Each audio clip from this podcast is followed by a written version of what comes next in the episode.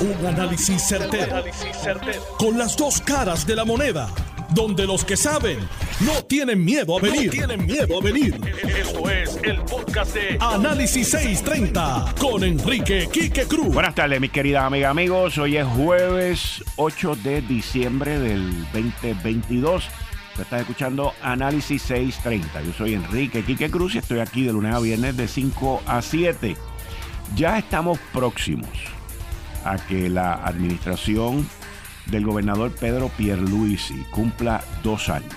Estamos básicamente a menos de 30 días de esos primeros 24 meses, que son un ciclo que hasta cierto punto se podría llamar un ciclo de trabajo y de hasta cierto punto los ilusos como yo de paz política, porque ya entonces en el 2023 entramos en el año preeleccionario, donde las paciencias bajan y las presiones suben.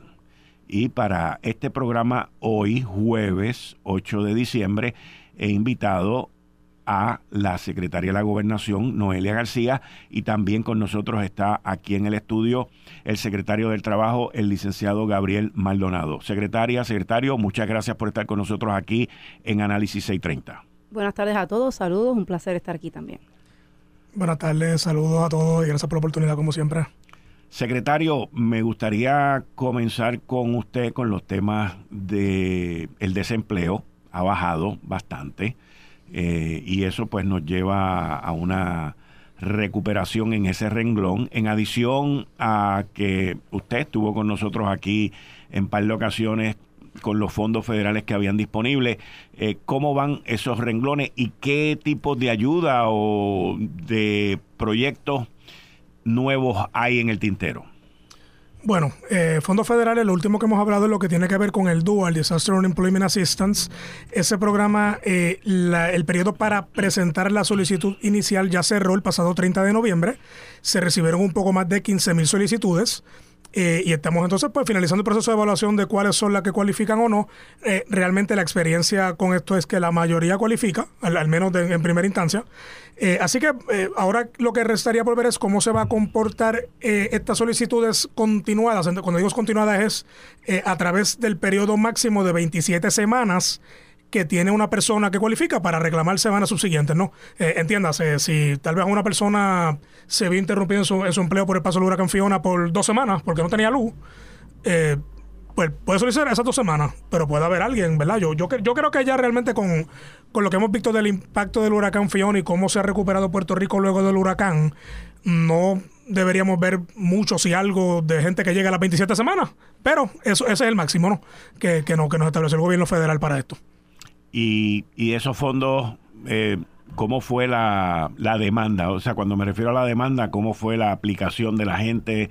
Eso van a sobrar fondos este y eso cuando lo que sobra se devuelve cómo funciona sí, miren esto realmente se trabaja con el departamento del trabajo federal y con FEMA fue el que provee los fondos eh, al departamento del trabajo federal. Entonces el departamento federal de trabajo federal coordina con nosotros eh, para para establecer el programa del DUA aquí en Puerto Rico por desastre no eh, esto ocurrió ahora para Fiona ocurrió para unas lluvias que ocurrieron eh, más temprano en el año 2022, pasó en el huracán María, ¿verdad? Y cada, cada vez que pasó en los terremotos, eh, cada vez que hay un desastre mayor declarado por el presidente de los Estados Unidos, eh, hay posibilidad de que se active el DUA como parte del programa de asistencia individual de FEMA, porque de, ahí es que proviene, ¿no? así que, oye, en términos de funding se coordina, se estima lo que se va a recibir, le hemos estimado ahora mismo como unos 10 millones de dólares. el funding no lo da FEMA, y dependiendo de cómo fluyan y de lo que mencioné ahorita, de cuántas semanas se reclame, pues ese número puede subir o puede bajar. Eh, pero, el, pero el funding está disponible, si no se usa, se devuelve.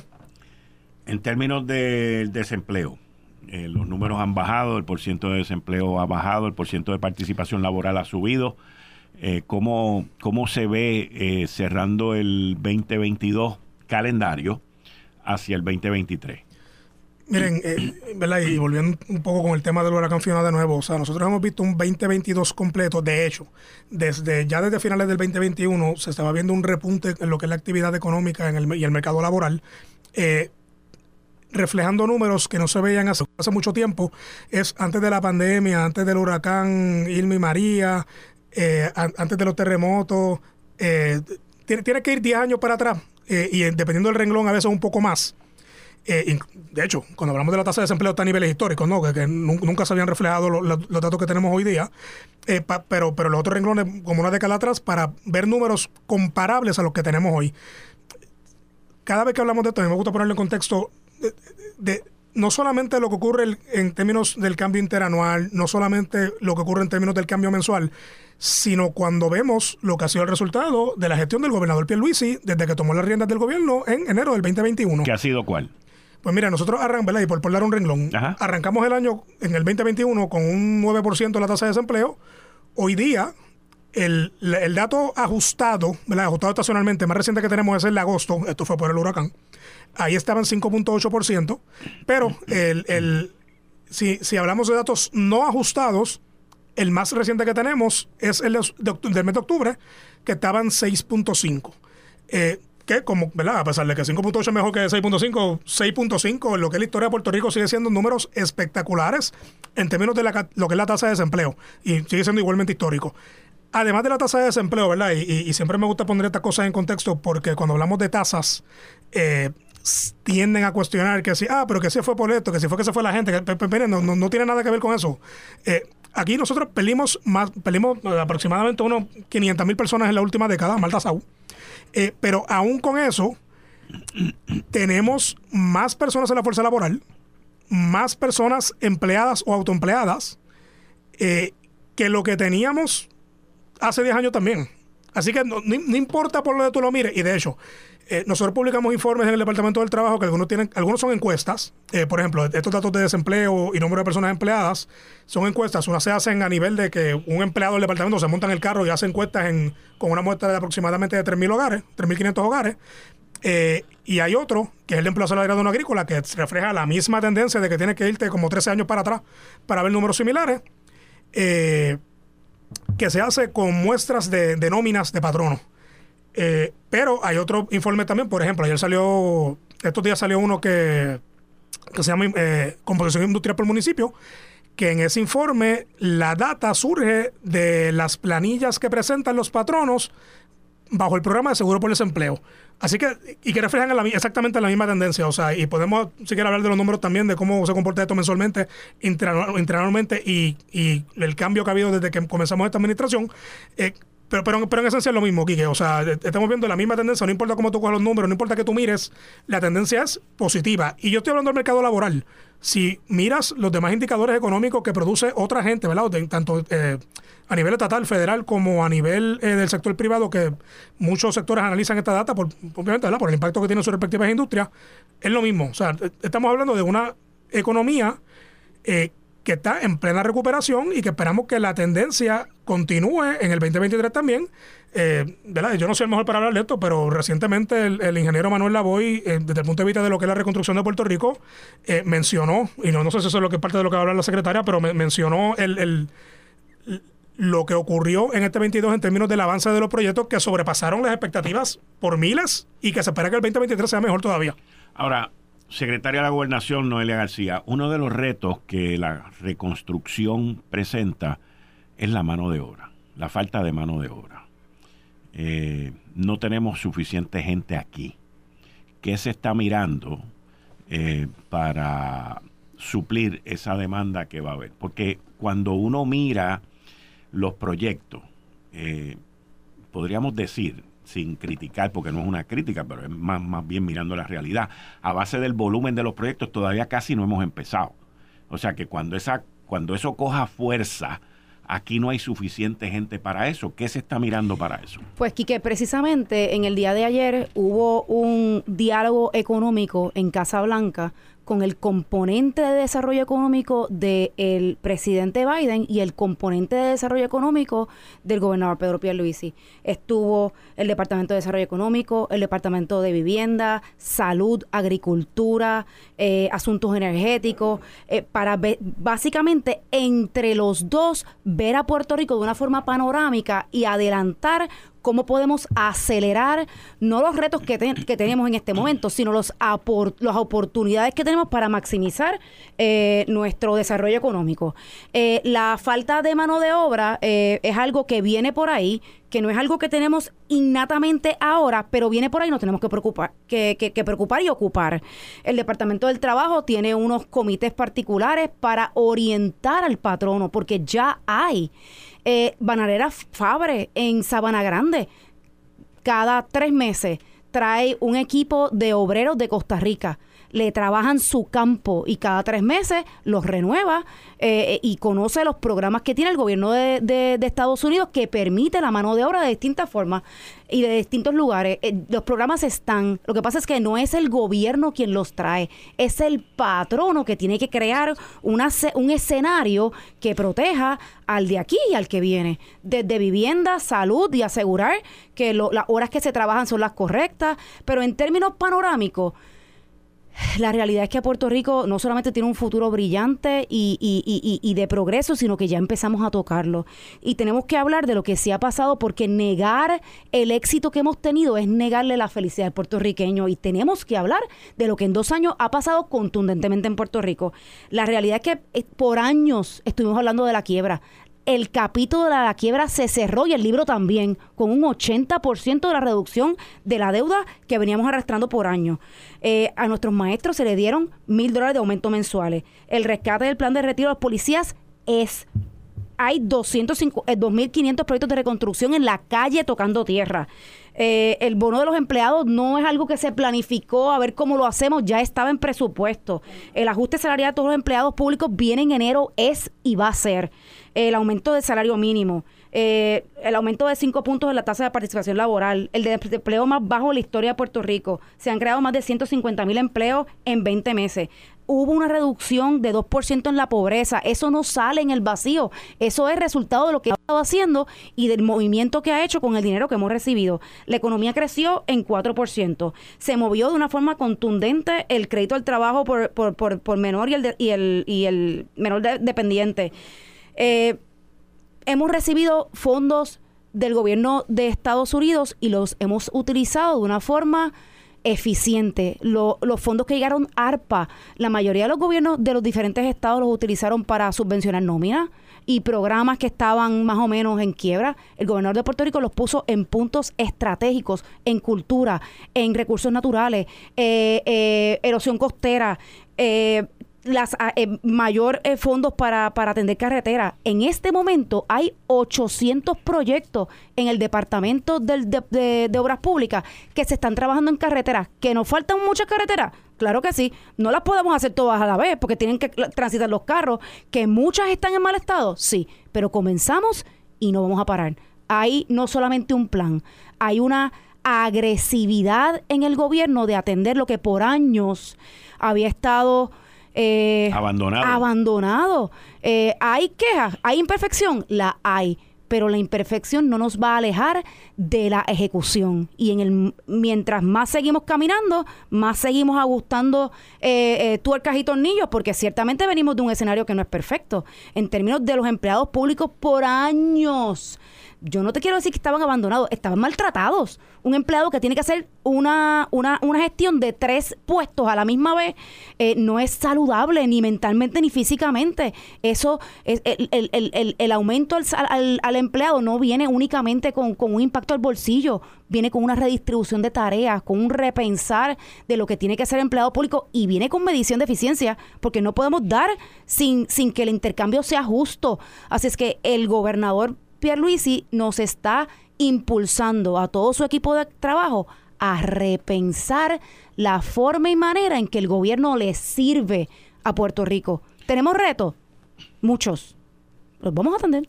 ¿Y de qué manera está el gobernador Pierluisi, el equipo económico y el secretario de Hacienda repensando las contribuciones sobre ingresos que se pagan en esta isla que los que pagamos eh, tenemos los bolsillos rotos ya? Pues mira, eh, la realidad es que lo primero que hay que hacer es estabilizar. Y el gobernador en estos primeros dos años ha logrado estabilizar eh, al gobierno de Puerto Rico y la economía de Puerto Rico. Lo segundo es impulsar para estimular mayor crecimiento. En estos primeros dos años, el gobernador ha logrado un 4% de crecimiento de la economía de Puerto Rico, y que eso no, eso no ocurría hacían décadas. ¿Qué viene ahora?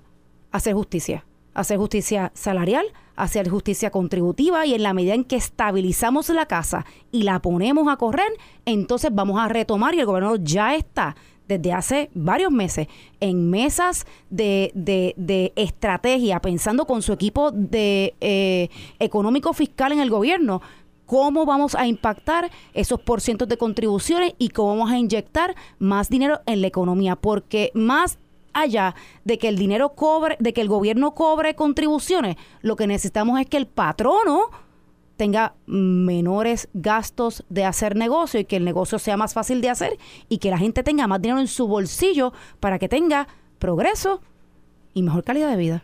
Así que eso viene. Le voy a dar un ejemplo. Le voy a dar un ejemplo eh, eh, que, que, es un tema que inclusive el secretario de Desarrollo Económico Manuel Sidre el año pasado, en el 20, perdón, en este año 2022, él dijo que para marzo 31 iba a tener una solución ya estamos cerca de llegar a marzo 31 del 2023 y todavía no hay solución para el impuesto del inventario.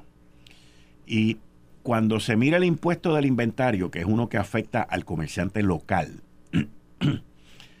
yo soy de los que cree que primero hay que crear riqueza el local versus el que viene de afuera. El gobierno no este, todos los gobiernos han sido completamente al revés. Le dan la casa a la madre, los hijos y a todo el mundo, al que viene de afuera y al que está adentro se le hacen difícil. Pero el impuesto del inventario, un comerciante local viene y compra 100 camisas, las trae. Cuando esas 100 camisas llegan al muelle, tiene que pagarle al gobierno el IBU por adelantado. El IBU por adelantado. A un gobierno que está teniendo unos excedentes de cientos de millones de pesos. Tiene que pagarle el CRIM, tiene que pagarle el impuesto del inventario, tiene que pagarlo todo por adelantado. Fantástico. Se pagan por esas 100 camisas todas las cosas que hay que pagar. Pasa un año y cuando viene de nuevo a tener que pagar el impuesto del inventario, si yo vendí 50 camisas y las 50 que no vendí, tengo que pagarle al gobierno de nuevo el impuesto del inventario un segundo año. Pero ¿cómo es posible? Y, no estoy diciendo que lo eliminen completo, pero hagan algún tipo de ajuste. El impuesto al inventario no es una estrategia económica agresiva ni que estimula el que tengamos abastos suficientes para poder ser agresivos en la oferta para ajustarnos a la demanda. Y la realidad es que eso fue una medida eh, de recaudo que se integró en algún momento que teníamos unos serios problemas fiscales y económicos y que tenemos que ir empezando a dejar atrás porque tenemos que convertirnos en la parte más inteligente de la ecuación, que esa debe ser el gobierno, para estimular ese, esa actividad económica. Lo vamos a poder hacer todo, pero no todo a la vez antes de posiblemente tocar ese impuesto al inventario, tenemos que tocar el impuesto contributivo de los individuos y de las corporaciones. Así es que eh, yo estoy convencida y segura, porque me consta, que esa estrategia y ese, esa modificación a ese impuesto al inventario está dentro de la agenda del gobernador, pero primero eh, dentro de las estructuras de, de, de prioridades está el reducir la tasa contributiva para individuos y corporaciones. Lo vamos a poder hacer todo, no todo a la vez, pero empezamos y no vamos a parar hasta que enderecemos la casa.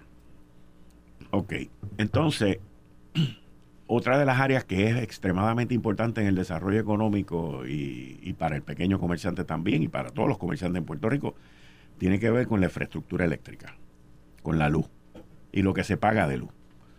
Y nuestro nuestro costo de luz está atado a los vaivenes de, los, de los costos del combustible, principalmente del petróleo. Y aquí ha habido una peleita monga debajo de la mesa, pero que se ve claramente, entre lo que el negociado de energía quiere hacer y lo que el pueblo necesita que se haga. Y en ocasiones chocan. ¿Qué estrategia tiene eh, el gobierno de Pedro Pierluisi de camino al 2023-2024 sobre el sistema eléctrico? Nosotros tenemos dos misiones. Uno, transformar el sistema completo eléctrico, que la infraestructura, todo lo que es cables, postes, subestaciones, feeders, eh, eh, sea uno que aguante un huracán y que durante cualquier temporada eh, pueda transmitir energía y llevarla a la casa y a los comercios sin interrupciones. Y segundo, en términos de generación, nosotros necesitamos diversificar.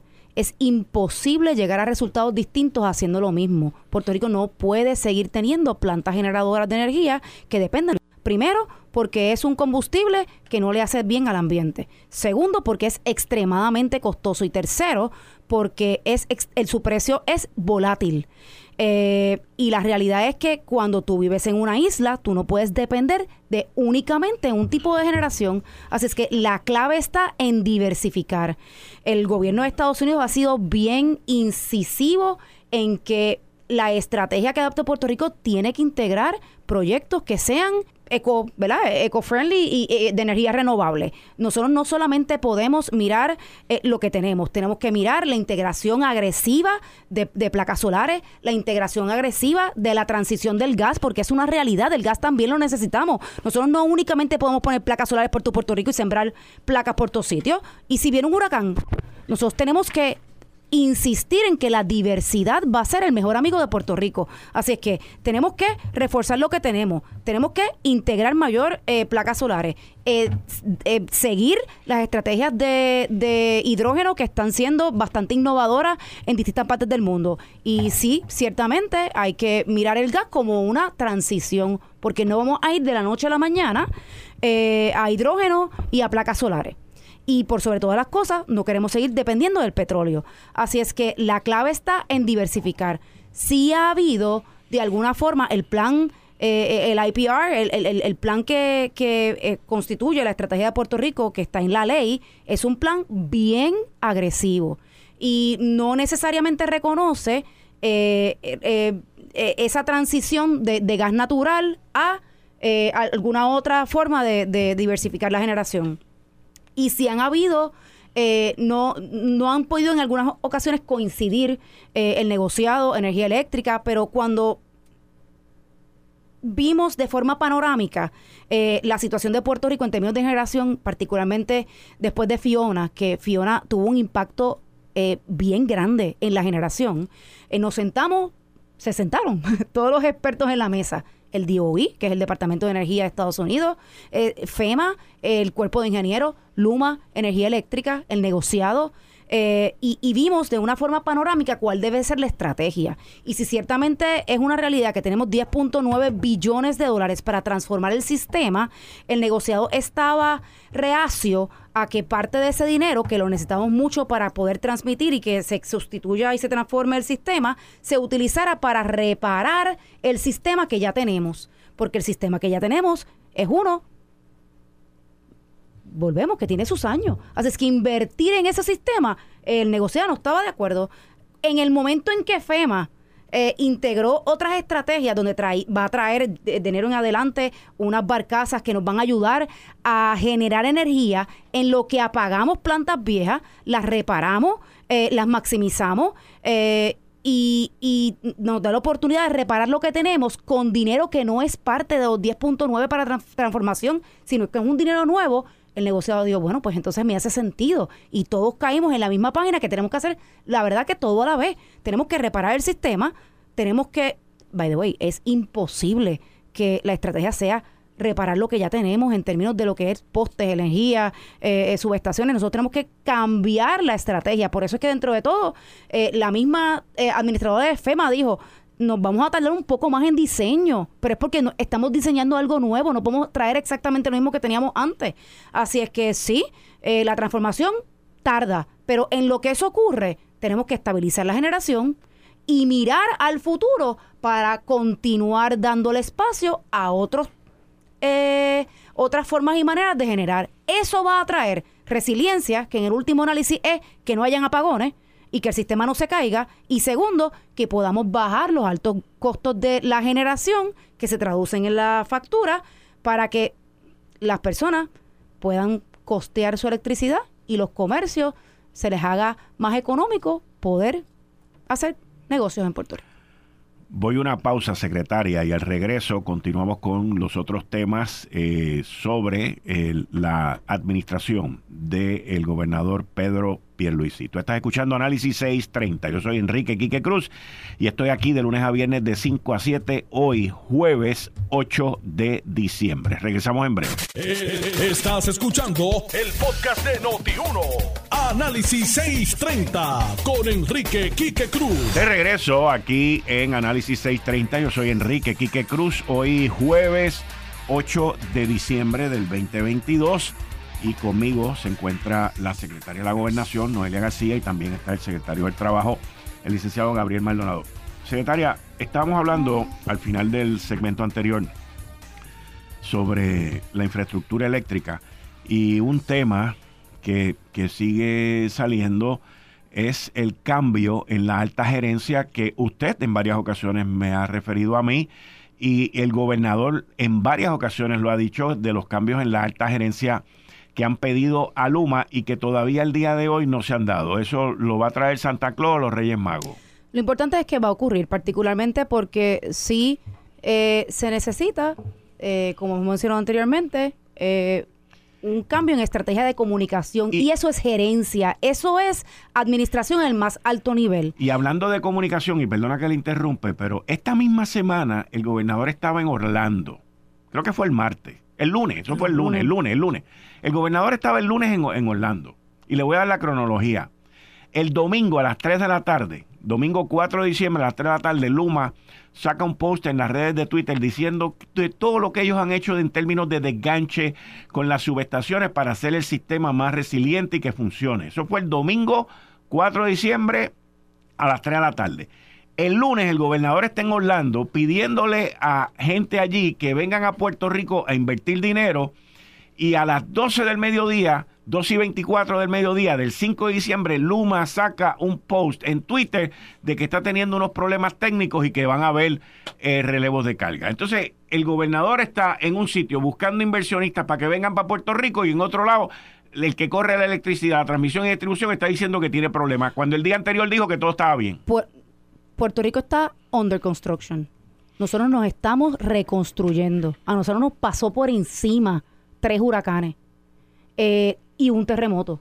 Y la realidad es que decir que todo está perfecto, eh, eh, eso no es cierto. Así es que tenemos que verdaderamente decir cuál es nuestra realidad y estamos en, en reconstrucción. perfección no va a haber. Ahora, tenemos el dinero para reconstruirnos, tenemos la estructura y la visión para hacerlo y ya comenzamos. La, la, inversión que estamos queriendo atraer es para que nos ayuden a reconstruirnos. No es porque Puerto Rico está perfecto, es que estamos de camino a hacerlo. Tenemos todas las variables para poder sacarla del parque y que Puerto Rico sea el mejor lugar para vivir y para crecer y para invertir. Pero estamos de camino y esa es nuestra realidad y abrazar nuestra realidad es eh, eh, más saludable. Así es que al que llamemos para invertir, no quiere decir que tú estés perfecto, quiere decir que necesitamos que nos ayuden a reconstruirnos. Estamos llamando a compañías de construcción para que sean parte, parte del, grupo que, que, toma proyectos importantes que van a mejorar la infraestructura de Puerto Rico. No solamente vamos a transformar la infraestructura eh, de energía eléctrica en Puerto Rico, la del agua también todo Puerto Rico va a tener broadband. Eso quiere decir que todas las telecomunicaciones de Puerto Rico, los cables que nos dan internet y telefonía, eh, van a tener mayor resiliencia porque no hay desarrollo económico que se pueda dar si tú no tienes resiliencia en agua, en luz y en telecomunicaciones. Así es que esa es la base del desarrollo económico. Que estamos hoy en un lugar de perfección, no lo estamos, pero nos estamos reconstruyendo y por eso necesitamos y traer ese brazo de inversión para que nos ayude a reconstruirnos. En, en la, cuando estábamos en la pausa, eh, tanto usted como el secretario de, del Trabajo me estaban mencionando sobre eh, la disminución este año en empresas pidiendo pagar el, eh, no pagar el, el, bono de Navidad. O sea, ¿cómo, cómo, ¿cómo son los datos este año a diferencia de años anteriores? Mira, qué que, bueno que me hacen la pregunta porque recuerden que en el otro segmento estábamos hablando un poquito de, de los datos del mercado laboral y si bien esto no es un indicador económico per se, la realidad del caso es que cuando la cosa está buena, por llamarla así, tienden a bajar y cuando hay eventos que implican que la cosa está mala, tiende a subir el número de, exenciones. No. Eh, este año cerramos con 383 solicitudes, que es, en el contexto histórico, es bien bajo. Lo mismo ocurrió el año pasado, el 2021, que fueron 371. Si nos remontamos más atrás, vemos que en el 2020 llegaron 706, claro, el 2020 eh, tuvo la, pandemia en su pleno apogeo. 2019 680, 2018 663, 2017 regulemos, ¿verdad? Llegó los huracanes Irma y María, eh, ahí 9, 2016 946, 2015 963, 2014 864, 2013 784, ¿verdad? Y, y, puedo seguir por ahí para abajo, eh, pero, pero un poco para que vean, ¿no? O sea, estamos hablando de un promedio de 700, 800, 900 que, que, se reciben. Y ahora estamos viendo que están en las 300 y pico, o sea, no llegan ni a 400. O sea, yo, yo creo. Ah, y de hecho. ¿Esos son solicitudes o son aprobadas? Son, solicitudes, son, son solicitudes. Pero no aprobadas. Eh, son aprobadas. Los ah, números. los 383 y el 371. Lo, lo que pasa, bueno, ese, ese, número, voy, a hablar del, del de ahora. Eh, son solicitadas, eh, nosotros preliminarmente cuando llegan estas solicitudes, eh, se verifica que hayan cumplido con lo que requiere el proceso y que la presenten a tiempo. Entonces, se tiene que presentar un estado de situación financiera, eh, un estado de ingresos y gastos, que certificado por un CPA que refleje que la empresa tuvo pérdidas o que no tiene ganancias netas suficientes para cubrir el pago del bono en su totalidad. En, en, ese análisis preliminar ya 333 fueron aprobadas con excepción total y otras 37 parciales y 13 eh, se, denegaron de, plano porque no cumplieron con el proceso. Eh, pero eso no quiere decir que esas 333 eh, y las otras 37 se acepten al final del camino, porque ahora viene un proceso de auditoría para en efecto constatar que lo que, lo, que, lo que está presentando realmente cumple con que no tienen pérdida, perdón, con que, con que no tienen, con que tienen pérdida o que no tienen ganancias suficientes. pero por, eso que siempre comunicamos el de las solicitudes, ¿no? porque de, de, las meras solicitudes vemos que es un panorama mucho, más alentador que lo que hemos visto en los últimos años.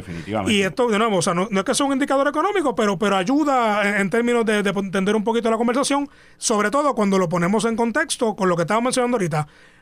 Hay muchos más empleados que lo que había hace mucho tiempo, y como quiera, estamos viendo solicitudes que, son bajitas. Secretaria, eh, trayendo un tema mucho más reciente, y es esta situación que ha surgido en las escuelas eh, las armas, eh, las, amenazas de tiroteo. En los primeros dos días de esta semana, lunes y martes, hubo cinco incidentes. El lunes fue en University Garden en la escuela Osuna. El martes fue en el recinto universitario de Mayagüez, una amenaza de bomba. y en dos escuelas, a una en República del Perú, un joven le ocuparon un arma de fuego y, la otra fue en Ponce, en la Escuela Ramos Antonini, una falsa alarma. Eh, ¿Cómo están mirando ustedes esta situación eh, y las tendencias? Mira, que yo creo que una de las cosas más importantes que tenemos que entender es que el Departamento de Educación eh, está bien pendiente a que en los planteles escolares haya seguridad. Y hoy, a diferencia de cualquier otro cuatrenio y cualquier otro año, todas las escuelas de Puerto Rico tienen seguridad privada. En algunos planteles hay hasta cinco. Esto ha reducido en un 92% los eventos violentos y de criminalidad. Eso es un buen número. Eso quiere decir que lo que hemos hecho eh, eh, está funcionando. Ahora, eh, particularmente en todas las escuelas. No hay detectores de metales, pero hay unos detectores que eh, miden temperatura, miden si hay armas visibles, detectan inmediatamente. Si tú entras con una persona que está visiblemente armada, detecta inmediatamente. Ahora, si el, joven o quien quiera, ¿verdad? La tiene guardada en el bulto, pues no necesariamente es específicamente para detectar este metales el Departamento de Educación no ha sido un ente silente ni se ha quedado en neutro a la hora de ser eh, de tener estrategias para, para, para, detener la violencia. Y esto pues hay que reconocerlo. Eh, se han invertido y no se han escatimado eh, en gastos para que, para que nuestros niños estén seguros. Si hay que integrar alguna otra estrategia. Eh, el Departamento de, Educación, antes de que esto ocurriera, estaba analizando en el centro de convenciones, por ejemplo, tenemos unos detectores de, metales que no son necesariamente con, con rayos X, son con unas ondas particulares que son menos invasivos. Todo esto hay que seguir viéndolo porque nosotros tenemos que eh, todo el tiempo integrar estrategias nuevas para asegurar tener mayor seguridad. Así es que cualquier idea que se presente se analiza y, si incide en una mayor seguridad y es, ¿verdad? la podemos costear, la integraremos. Eso sí, todo incidente que ocurra en una escuela en donde claramente se viole ley y reglamento, quien quiera que viole ley y reglamento se atender, se, se, enfrentará a las consecuencias de esa violación. y si en el último análisis un niño termina siendo expulsado porque violó ley y reglamento, eh, así será. tiene que haber consecuencias, no podemos seguir Completamente. La seguridad colectiva eh, va por encima del derecho de cualquier persona. De todas maneras, lo importante es continuar con la orientación, que es lo que también agresivamente la escuela y el Departamento de Educación ha estado haciendo consistentemente en todos los planteles todos los planteles tienen no solamente eh, la seguridad privada para asegurar que estemos cubiertos todo el tiempo que la matrícula está expuesta en el plantel, hay trabajadores sociales, hay enfermeros, así que hemos, hemos duplicado los recursos que tenemos para asegurar que nuestros estudiantes estén cubiertos. En, términos, cambiando de tema, que tiene que ver ahora con la seguridad eh, y en específico con la policía, la reforma de la policía y los recursos que necesita la policía. Todavía al día de hoy, eh, aún con los aumentos de sueldo que han habido durante los últimos tres años, cuatro años, aún con los policías ahora que tienen el derecho al seguro social, en los, que, los que entran nuevos y en su gran mayoría, eh, todavía sigue siendo un reto el reclutar, porque aún cuando en dos años se le dio un total de 30% de aumento de sueldo, eh, pues esa gente se exponen allá afuera y cada vez la calle está más dura y más peligrosa. Eh, en términos de seguridad y de la policía, ¿hacia dónde va la administración de Pierluisi? Pues mira, eh, yo creo que es importante reconocer de dónde venimos, dónde estamos y hacia dónde vamos. Venimos de una uniformada que no había sido eh, tratada con, con, con, con justicia eh, el retiro de los policías se estabilizó, se rescató, ese fue el primer compromiso del gobernador con la, con la uniformada y eso se cumplió. Venimos identificando y volvemos. Estos, estos sueldos, este aumento de sueldo se da porque, porque el mismo pueblo lo solicita, porque verdaderamente el compromiso que el pueblo tiene con la policía de Puerto Rico se refleja a través de sus legisladores, de sus gobernantes eh, y de sus servidores públicos. Así es que eh, el pueblo mismo está comprometido con la policía. Así es que eh, los aumentos se han dado, eh, se integró lo del seguro social, se estabilizó el retiro. En términos de, ARPA y cuando el gobernador recibió los fondos ARPA, lo que fue asegurarse que se duplicaran los equipos desde chalecos antibalas, armas, adiestramientos, equipo de patrulla, de seguridad, de escaneo de, de, de propiedad. Eh, no, no nos hemos detenido en continuar innovando. Las últimas dos academias que han habido han estado eh, llenas en su totalidad. Así es que sí venimos, venimos arrastrando unos retos en, la uniformada, pero vemos cómo progresivamente eh, la policía sí está trayendo más uniformados. Y, ahora, dentro de todo, el reto es poder tener el presupuesto para poder duplicar esa, esa fuerza uniformada. Eh, y seguir apoyándolo. Eh, volvemos. Sabemos que en el suelo donde están no es el tope, pero, pero, pero, pero se comenzó y tenemos que continuar aumentando ese sueldo para que eh, podamos tener unos sueldos competitivos y que una vez adiestremos a nuestro policía y tiene una experiencia de dos, tres años en la uniformada de Puerto Rico, no se vaya al county de Miami, donde le pagan quizás el doble. Así es que volvemos, venimos de bien atrás. Hemos ajustado estrategias para atraer y para tratar mucho mejor a nuestros policías, pero donde estamos no nos vamos a quedar y vamos a continuar mejorando la oferta del policía para que se quede en casa. ¿Y para cuándo, así en el panorama, si lo tienen dentro de este primer cuatrienio, eh, esperan ustedes salir de la reforma de la policía? Porque de la manera que eso se ve, por lo menos de la manera que yo lo veo, a los asesores, a los bufetes de abogados y a todo este andamiaje que se ha creado alrededor de la reforma de la policía, les conviene que la, que la reforma dure 10 años. Pues, pues, pues, ¿sabes qué, Quique? Eh, de alguna forma sí coincido contigo. Yo he visto los informes de, del síndico, yo he visto la intervención que ha tenido el juez federal en el proceso y la realidad es que la intervención del juez ha venido eh, eh, muy bien porque también nos ha, ayudado a ser agresivos en que las metas que sí hemos cumplido, sacarlos de la lista. Así es que eh, Alexis Torres, el secretario del DCP, está bien comprometido en continuar demostrando que sí se ha cumplido con las, con las métricas que se nos han impuesto y lo que nos queda, ponerle un tiempo para sencillamente terminar con la, con la reforma de la policía. Eh, el cuerpo de la, de, la, de la uniformada ha mejorado grandemente en términos internos de adiestramiento, eh, eh, de, de, conocimiento. Yo creo que la, la inversión más grande que, que, se aproxima para la policía es en digitalización. el centro de control de mando de la policía, eh, lo que es eh, la, interacción entre los componentes de la policía. Otra inversión grande que viene va a ser eh, el, renovar las facilidades de los cuarteles. lo vamos a poder hacer todo, no todo a la vez, pero empezamos con lo primero y con lo más importante que era el recurso humano, nuestro empleado. Nos vamos a seguir migrando, vamos a seguir migrando, a seguir invirtiendo en tecnología para que ellos tengan mayores herramientas para hacer su trabajo. seguimos con facilidades y volvemos. Comenzamos y no nos vamos a detener hasta que lleguemos al lugar que entendemos que Puerto Rico se merece. Ahora que usted habla de infraestructura para los cuarteles, la policía, pero mirándolo en otro punto, eh, ¿qué planes tiene esta administración sobre un tema que inclusive hasta el dinero se, se adjudicó y se, se desapareció? Centro de trauma.